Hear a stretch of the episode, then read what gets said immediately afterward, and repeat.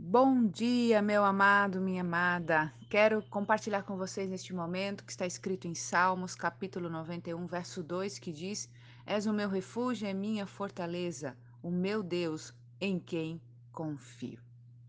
Essa declaração do salmista nos faz pensar um pouquinho. O primeiro verso diz: Aquele que habita no esconderijo do Altíssimo, à sombra do Onipotente, descansa. E aí o verso 2 entra: És o meu refúgio e a minha fortaleza. Né? Ele diz: Direi do Senhor, és o meu refúgio e a minha fortaleza, o meu Deus em quem confio. Enquanto meditava no Salmo 91, é, uma palavra me veio ao coração sobre declaração. O que eu declaro, quem é o Senhor? E o que eu declaro depois disso?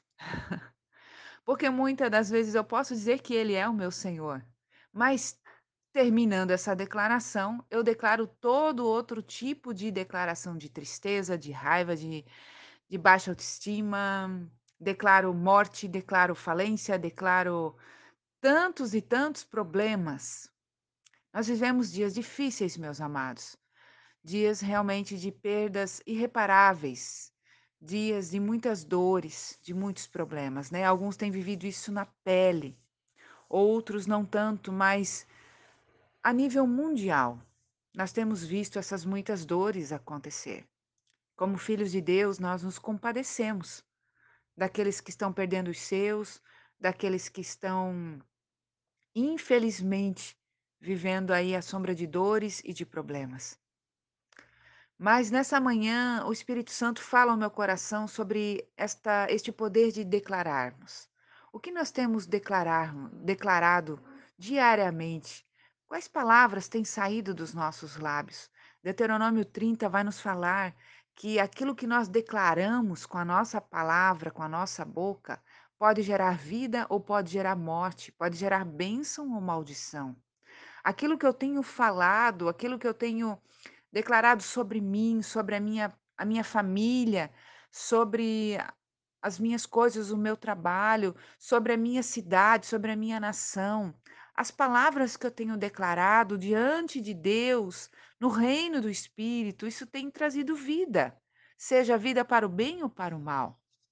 E eu quero te encorajar nesta manhã a usar os teus lábios para abençoar. Abençoar a tua vida, primeiramente. Quem sabe até aqui a sua vida não tenha sido a vida que exatamente você escolheu que fosse, que você gostaria que fosse, mas é a vida que você tem. Quando eu olho para a palavra de Deus, eu aprendo que se eu declarar vida sobre mim, é esta vida que virá. Se fala muito, né, em se ter pensamentos positivos. Quando eu olho para a palavra de Deus, a palavra de Deus me traz afirmações poderosas a respeito daquele, do homem, da mulher que decide viver uma vida em Cristo. Sem Jesus, sem sermos filhos de Deus, a vida é um caos mesmo que tudo pareça estar dando certo, porque o final dela é, uma, é um final de morte. Mas para quem está em Cristo, para quem decidiu a sua vida estar em Cristo, aceitá-lo como seu Senhor e seu Salvador, e eu abro aqui um parêntese que aceitar a Cristo não é somente fazer uma oração de aceitação, mas é uma vida, é uma caminhada, é um processo. Porque quem aceita Cristo decide deixar a sua vida para trás para seguir a Cristo, para se tornar semelhante com Ele. Então, isso é aceitar a Cristo. Fecha aqui os, o parênteses. Então, dentro deste processo, ainda que os dias sejam difíceis e haja dias de muita dor e de muito choro, nós podemos sim elevar os nossos olhos para os montes e encontrar socorro no Senhor. Ele fortalece os nossos pés na rocha. É Ele que nos coloca no caminho novo a ser seguido. A Bíblia nos diz em Isaías que Ele vai à nossa frente endireitando o caminho torto. Ele é Deus poderoso. Mas se eu não declaro a verdade de Cristo sobre a minha vida, eu vou viver uma vida miserável, uma vida realmente sem a graça, sem a esperança, sem a presença de Deus.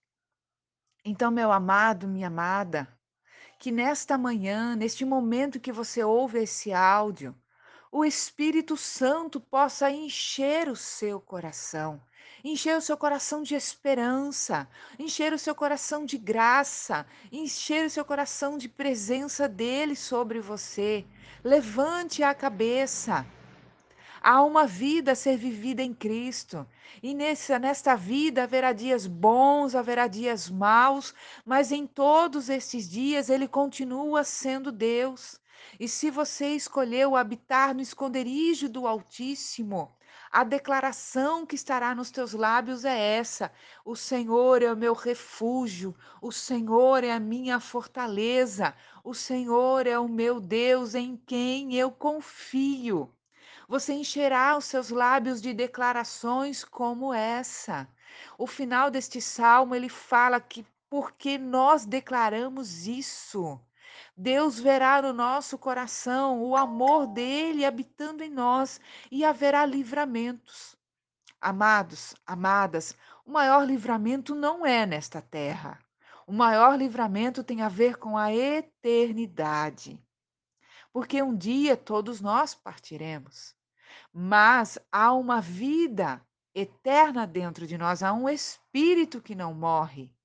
E para aqueles que estão em Cristo, está escrito uma nova vida, para que quando partirmos daqui, continuemos a vivê-la nos céus.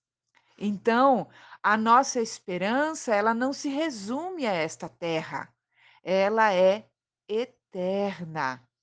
Que eu e você, então, possamos, em nome de Jesus, termos declarações, afirmações de quem Deus é em nós, do que Ele é para nós.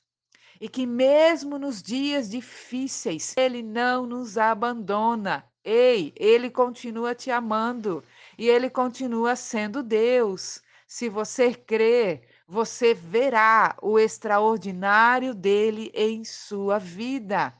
Confia, espera, permaneça, persevere. Ele é Deus Todo-Poderoso. Vamos orar neste momento? Pai, no nome de Jesus, colocamos as nossas vidas diante de Ti. Ah, Senhor, assim como eu sinto a Tua presença neste momento, Pai, eu oro para que esses homens, essas mulheres que me ouvem neste momento possam sentir a mesma presença. Tu és Deus presente. Tu és Deus que não desampara os seus filhos. Tu és Deus que recolhe as nossas lágrimas em meio à dor. Tu és o Deus que enche o nosso coração de esperança para dias melhores. Tu és Deus que nos conforta, mas também que nos confronta para que saiamos de qualquer posição de acomodação e de dor que possa nos aprisionar. Tu és Deus, Senhor, que levanta a nossa cabeça e nos enche de graça, de força e de coragem para prosseguir que os nossos, que esses teus filhos que me ouvem nesta manhã possam ser tocados por esta palavra, impactados pela tua presença e posicionados diante de ti. Que o teu amor os encha, os preencha. Assim eu oro em nome de Jesus. Amém. Que o Senhor te abençoe e te guarde, faça resplandecer o seu rosto sobre ti e te dê a paz.